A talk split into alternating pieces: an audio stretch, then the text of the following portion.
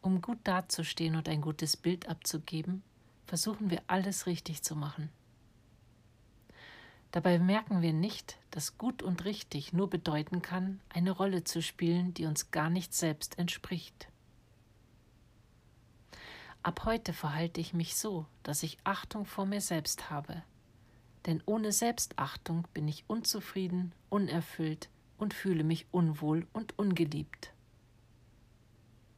Doch wenn ich in jedem Augenblick authentisch bin, habe ich die Chance, meine Muster und Blockaden zu erkennen und sie so zu transformieren, dass ich sie überflüssig mache.